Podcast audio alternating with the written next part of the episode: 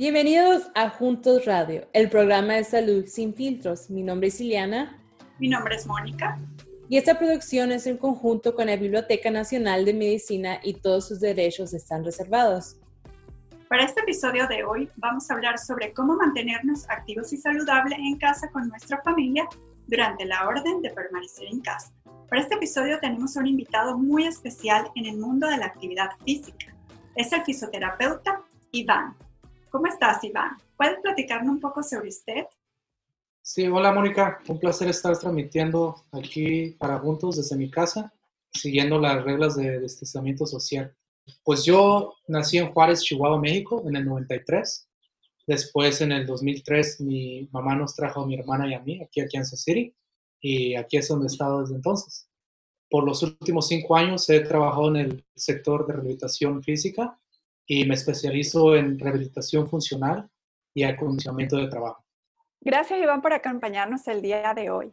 La actividad física es una de las mejores cosas que las personas pueden hacer para mejorar su salud. Es vital para un envejecimiento saludable y puede reducir las cargas de enfermedades crónicas y prevenir la muerte prematura.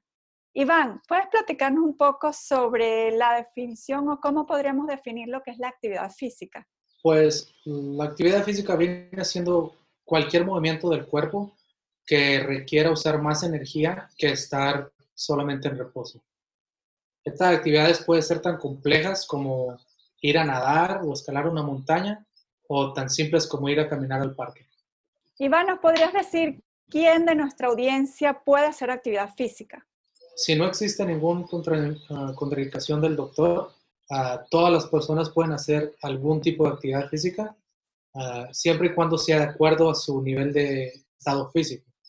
Por ejemplo, una mujer que está en su octavo mes de embarazo no va a poder hacer los mismos tipos de ejercicio que una mujer que está en su primer mes de embarazo. ¿Hacer actividad física nos trae algún beneficio? ¿Es beneficioso para nuestra salud? ¿Qué nos puedes hablar sobre eso? Bueno, pues participar en actividades físicas regularmente trae muchos beneficios indirectos y directos a nuestra vida. En forma directa nos ayuda a controlar los niveles de azúcares en la sangre, controla nuestro peso, reduce los niveles de estrés y fortalece nuestros músculos y huesos. Como efecto secundario, ah, reduce el riesgo de sufrir algún tipo de enfermedad del corazón, algunos tipos de cáncer, mejora nuestra salud mental y estado de ánimo mejora nuestra salud sexual.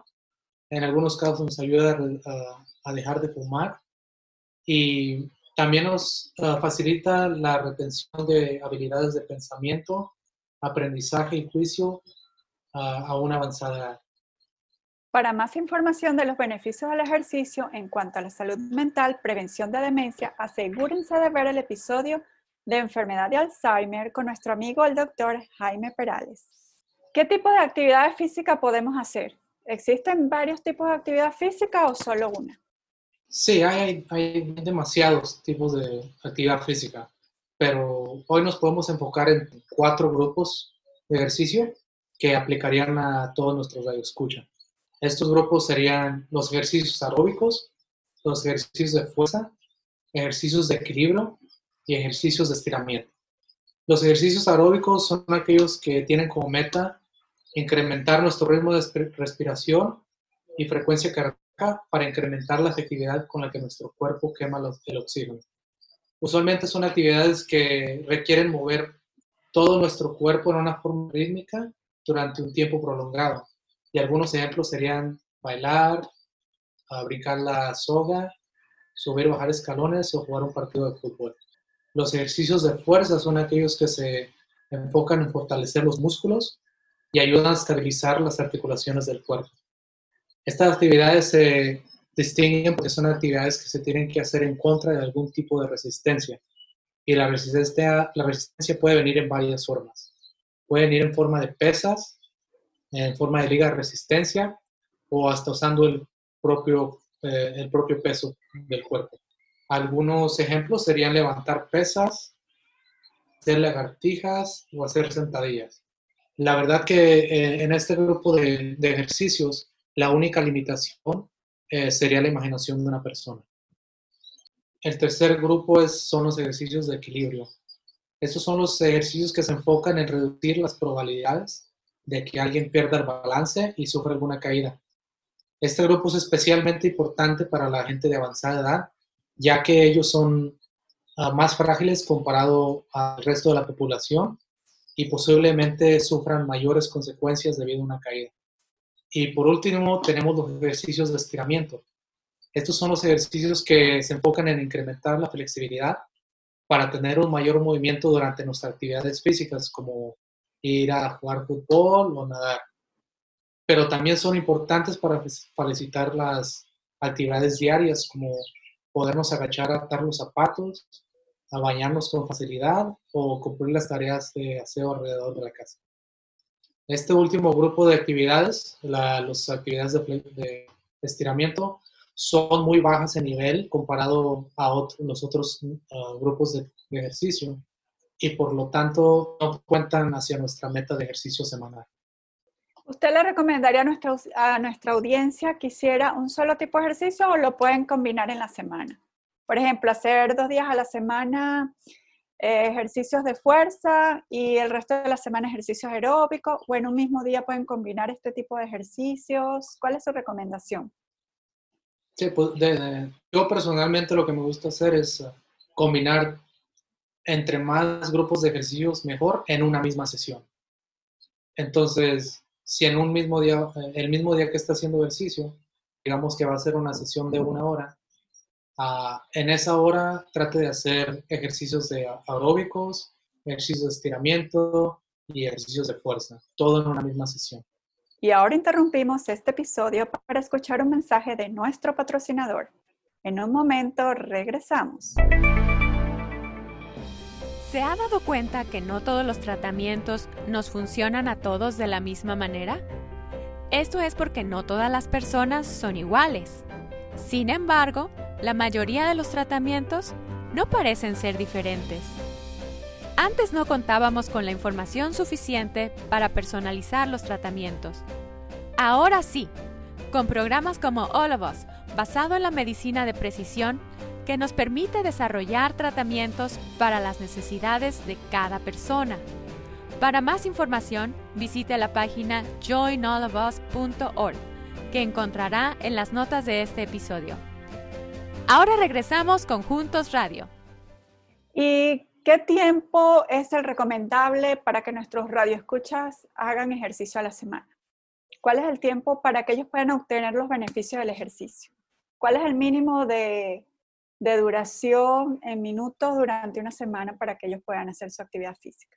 Pues según el Centro de Control de Enfermedades, hay que intentar hacer ejercicio dos a tres veces por semana, sumándose a dos horas y 30 minutos.